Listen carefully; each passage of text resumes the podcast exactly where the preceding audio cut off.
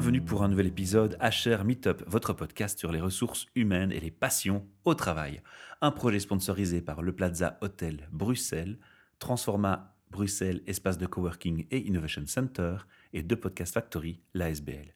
Devant moi, j'ai le plaisir de retrouver Sophie Dussard qui va nous parler de speech coaching. Bonjour. Bonjour Sophie. Alors avant de commencer et d'entrer dans le vif du sujet, j'ai une question traditionnelle qui revient. Et cette question est très simple, c'est de ton rêve d'adolescente à ce jour, qu'as-tu fait et surtout es-tu aligné avec ce rêve? Alors euh, oui, je suis alignée avec ce rêve, mais pas depuis mon adolescence, mais depuis mon enfance. Raconte. Alors j'ai toujours euh, voulu être comédienne depuis toute petite et j'ai fait des études pour devenir comédienne et je suis devenue comédienne. Un métier de comédienne et un parcours de comédienne alors? Oui, jusqu'à un accident de vie. J'ai eu un accident et je me suis retrouvée paralysée de la jambe gauche et donc euh, j'ai fait cinq ans de rééducation tous les jours à l'hôpital pour réapprendre à marcher. Cinq ans de mise en suspens de tout ce qui était théâtral alors? Oui, enfin, j'ai arrêté ben, complètement pendant un an et puis j'ai repris les cours de théâtre que je donnais, parce que je donnais des cours de théâtre pour les enfants, les adolescents et les adultes, et les adultes professionnels aussi, parce que je pouvais y aller euh, en béquille, mais jouer, c'était terminé. Donc tu étais dans les gradins et tu, guidais ton, ta troupe, quoi, ou tes élèves oui, mes élèves. Je dois bien dire que je n'allais plus au théâtre. C'était une véritable euh, souffrance pour moi parce que ça a été euh, ça a été un vrai deuil en fait. Mais par contre, je me suis découvert une deuxième passion. Alors oui, ça, ça m'intrigue. Donc euh, j'ai toujours rêvé de pouvoir parler avec mes mains parce que j'étais professeur de mime et je me suis dit un jour je parlerai jusqu'au bout avec mes mains et il ne faut jamais demander au ciel qui t'amène des choses. Donc je me suis retrouvée à apprendre la langue des signes et j'ai appris la langue des signes pendant cinq ans, tout le temps de, de ma rééducation en fait. Il y avait une recherche de sens derrière? J'ai découvert cette passion et puis j'ai rencontré une autre culture et je suis revenue au théâtre grâce à ça. Parce que j'ai eu le projet d'interpréter une pièce de théâtre pour qu'elle soit accessible euh, aux, adultes sourds à Bruxelles. Et donc j'ai développé un projet en partenariat avec le Théâtre des Martyrs, où j'ai euh, interprété une pièce de théâtre avec d'autres, bien sûr, euh, en direct. Et puis, suite à ça, la COCOF, donc euh, en, Belgique, m'a contacté et j'ai mené euh, d'autres projets avec euh, le handicap dans le milieu du théâtre et les, et les sourds. J'ai retravaillé avec une, troupe de théâtre sourd, on a créé des spectacles et voilà. Pas mal, un, grand coup de chapeau pour une telle, une telle passion et un tel parcours. Alors, tout ceci nous dit qu'en fait, tu es bien effectivement aligné avec ton rêve, et puis la vie continue, et puis tu vas tu vas prendre d'autres voies, si je peux m'exprimer comme ça, et c'est cette voie qui nous a amené à, nous rencontrer, à, échanger par mail et puis à, t'inviter au micro. Oui, en fait, euh, j'ai eu une troisième passion.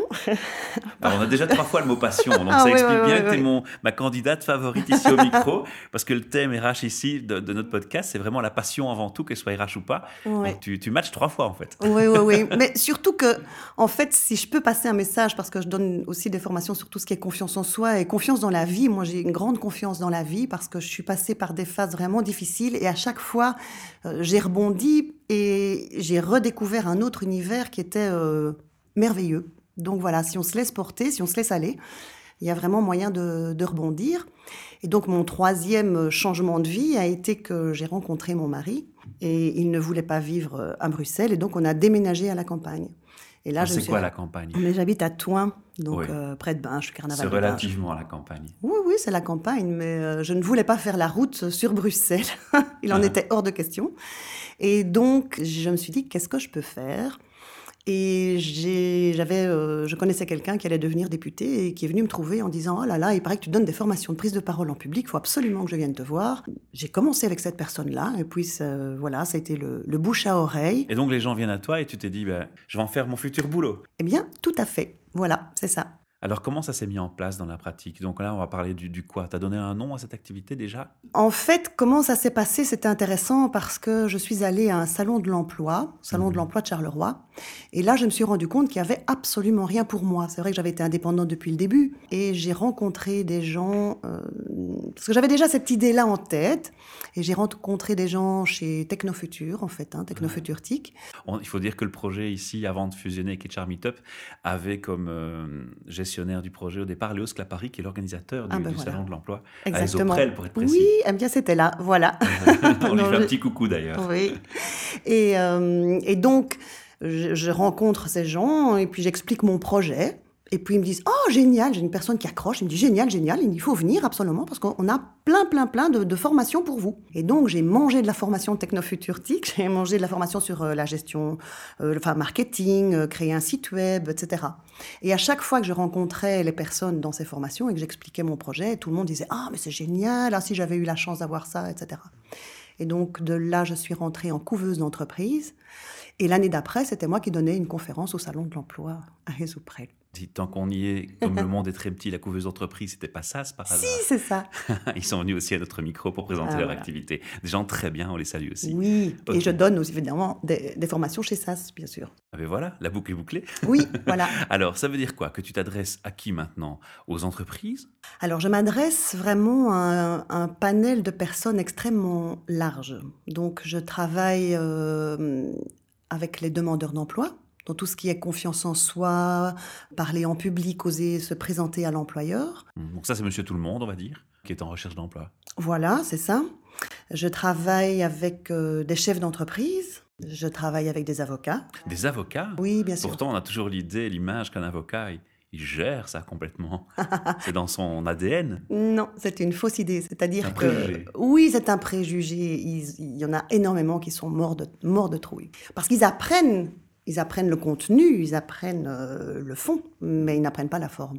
Ah Et oui. donc quand ils doivent se retrouver euh, à plaider, là c'est Le une barreau, c'est la scène. quoi. Oui, c'est ça. c'est un peu ça. Et je travaille aussi beaucoup avec des hommes et des femmes politiques. D'accord. Donc ça, c'est un peu logique, puisque c'est le premier public qui t'avait d'ailleurs contacté. Et oui. Alors, on a le qui, hein, on a, on a le, le pourquoi, tu l'as expliqué. Mhm.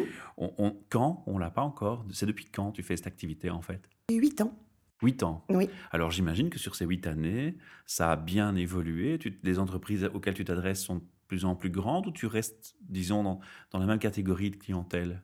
Qu'est-ce que tu as tendance à faire? Tu recherches quel type de, de challenge? Ce que j'adore par-dessus tout dans ce métier, c'est que j'ai vraiment un panel de personnes complètement différentes. Mhm. Vraiment. Et bah déjà, je ne cherche rien, c'est eux qui viennent me chercher, donc je prends ce qui arrive. C'est un beau compliment, quelque part aussi. Ça veut dire que tu es reconnu Oui. pour ce que tu fais Oui, et que le bouche-oreille fonctionne. oui. Alors cette question, je la pose pourquoi? Parce qu'on va aussi aborder le comment, comment tu fonctionnes, comment ça se passe dans la pratique. Mhm, Et donc c'est lié forcément au type de- d'inspiration que tu as ou de ce que tu veux faire. mhm. Comment ça se passe? Comment je, je suis DRH, j'entends ce podcast, je me dis ben moi j'ai des gens effectivement dans ma boîte qui qui ont des soucis pour prendre la parole. Il y a des, des formations, des, des gens qui, qui frappent à ma porte pour me proposer diverses choses. Mais là, j'entends que le bouche-oreille pour cette personne fonctionne bien, donc j'ai quand même plutôt envie d'essayer. Tu vas d'abord écouter les besoins, j'imagine. Tu vas faire une petite, euh, Ouais. une petite analyse. C'est quoi le next step? Alors, la, la première chose à faire, bien, tu viens de le dire déjà, c'est de m'appeler. Mhm. Parce que absolument toutes mes formations sont sur mesure. La base est la même, mais elles sont toutes, toutes, absolument toutes adaptées à chaque besoin et même à chaque personne. C'est pour ça que des fois, c'est difficile d'expliquer ou de... Ton de- activité Pas tellement d'expliquer mon activité, mais les entreprises demandent quelque chose de très rigoureux, quasiment à l'heure même, ce qu'on va faire, euh, heure par heure, le programme. Alors que moi, je travaille avec de la matière vivante. Moi, ça fait euh, près de 30 ans que j'enseigne le théâtre. Donc j'ai déjà aussi tout- toute cette technique théâtrale, euh, cette gestion du stress, l'attitude non verbale, euh, le, le- le- le comportement, le leadership, tout ça est, est- est inclus donc dans, dans la personne. Et c'est pour moi très difficile de dire je vais faire ça, ça, ça et ça et ça. Donc il faut que les, les- les RH acceptent de lâcher prise un peu. Un peu de souplesse. Oui, de la souplesse. Parce que je vais vite voir en fonction de chaque personne, je vois immédiatement ce dont elle a besoin et ce sur quoi je vais travailler. Afin qu'elle prenne vraiment confiance en elle. Et, euh, parce que tout, tout vient de là. La confiance en soi. Euh, souvent, il y a des personnes qui croient que la prise de parole en public, c'est juste bien parler, euh, bien énoncer. C'est pas ça. C'est un complément des deux. Bien sûr, mais c'est pas que ça. C'est très réducteur de penser ça. Alors le problème de confiance en soi, toi qui observes tant de monde qui ont cette difficulté, Mhm. elle vient d'où? Hmm. Tu as déjà pensé à, à cet aspect? Oui, il y, a- il y en a pour beaucoup, ça vient de, de l'enfance et de l'éducation. Le facteur le plus important en fait qui, façonne notre vie. Oui, oui. Et c'est une difficulté majeure dans les entreprises, ça pose des, des vrais problèmes euh, organisationnels, tu le ressens aussi? Ben, C'est-à-dire que moi, j'ai beaucoup de gens en souffrance Parce que je donne aussi des formations chez moi. Je donne des formations pour huit personnes maximum. Ça dure deux jours. Et là, c'est vraiment pour le citoyen lambda. Et donc, j'ai un peu, euh, un peu tout le monde qui vient. Mhm.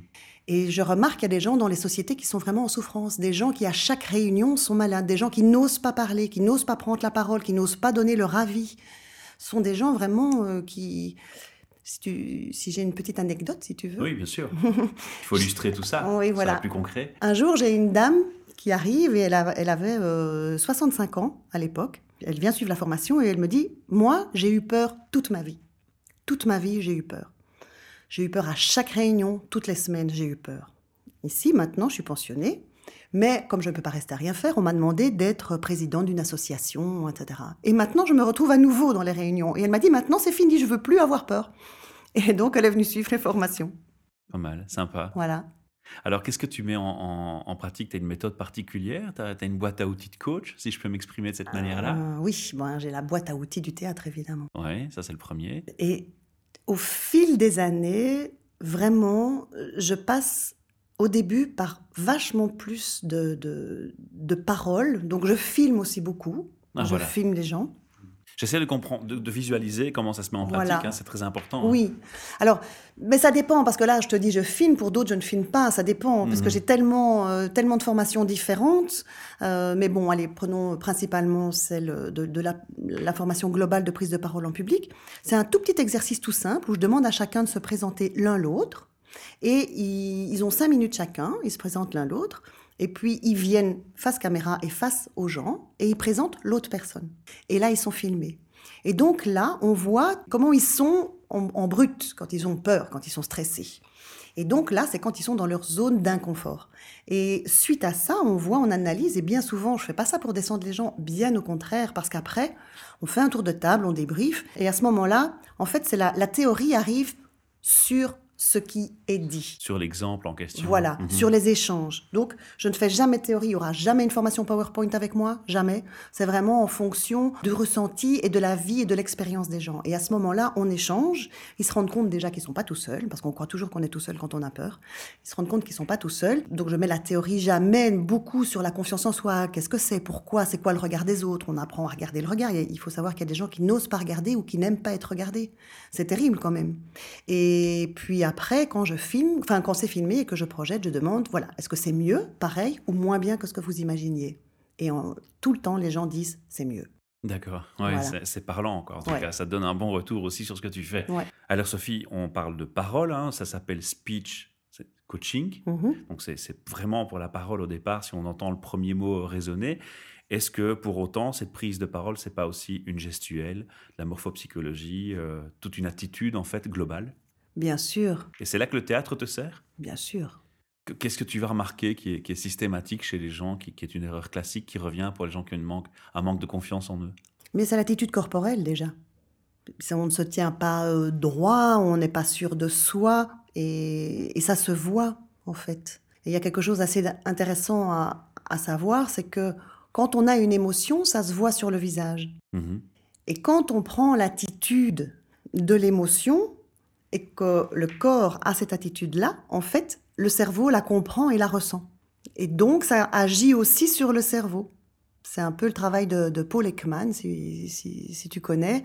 Et Paul Ekman disait, ne me demandez pas de mimer la colère, je n'ai pas envie d'être en colère. Donc, si déjà on a une attitude positive, de joie, de regard, une attitude qui se travaille, bien sûr, eh bien, la confiance en soi aussi va rentrer de cette manière-là. Mais je ne fais pas que ça non plus. Je travaille aussi le fond, la forme. Je travaille beaucoup avec. Euh, bah, je donne cours aux doctorants à l'université de Namur, par exemple. Mhm. Donc, je travaille beaucoup les, les, défenses de, de thèses, euh, de mémoire, etc. Mais ça m'arrive de retravailler le contenu. On va retravailler le contenu parce que la difficulté, c'est comment je passe de l'écrit à l'oral. Parler n'est pas dire.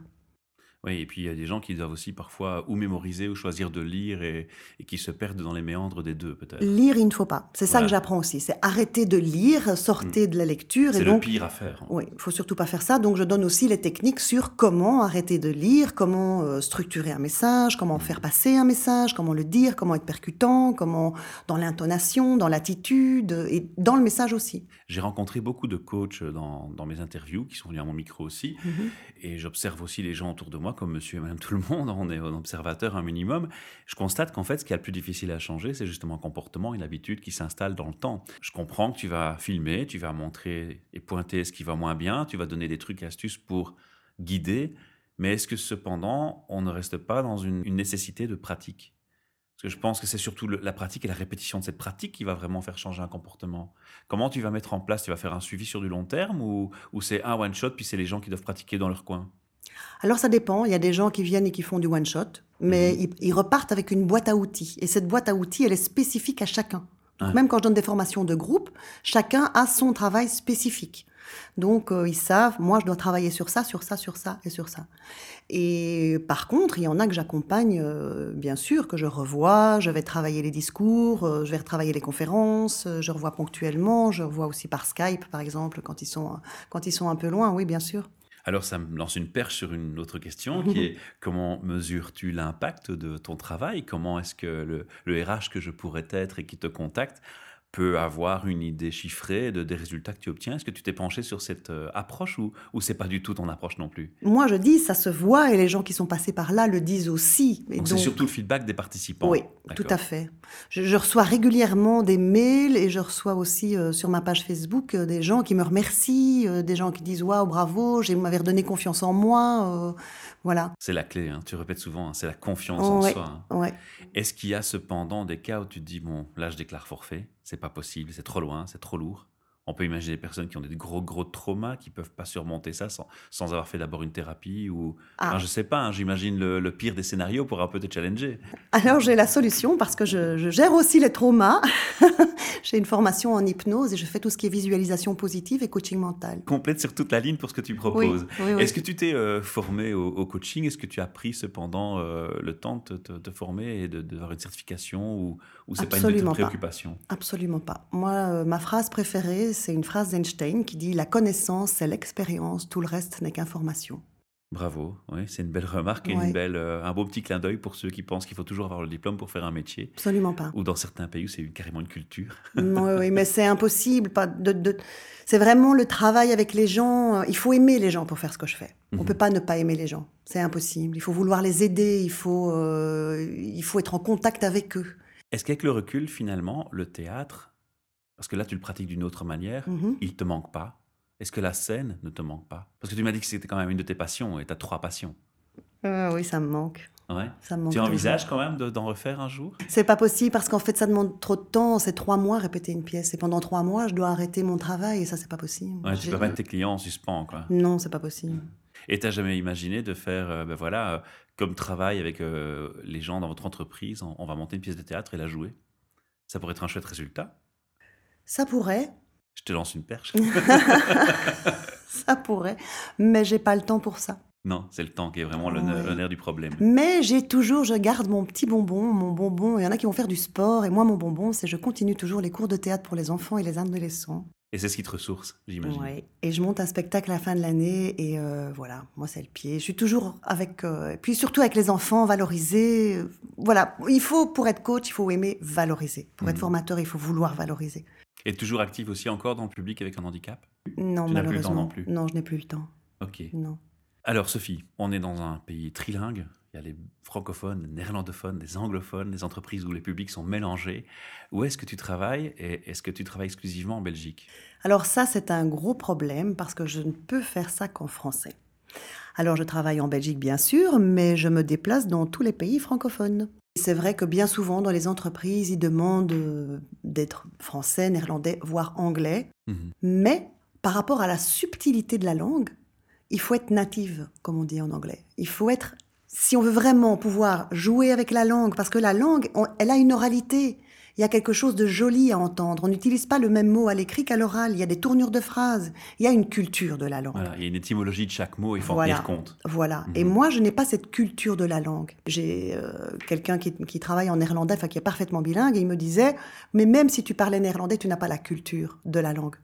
Et c'est vrai. Les référents culturels ne sont pas là. Voilà, c'est Donc ça. finalement, si je te comprends bien, si tu as une demande où il y a du néerlandais, bah, tu peux assumer le côté francophone et tu relègues le côté néerlandophone à ton collègue qui, j'imagine, fait la même chose pour les Français. Exactement. C'est une bonne collaboration, c'est une bonne synergie en tout cas. Alors on n'aura pas le temps de tout dire euh, au micro, surtout que j'ai encore trois questions pour toi Oui. qui sont notre fil conducteur de ces interviews. Mhm.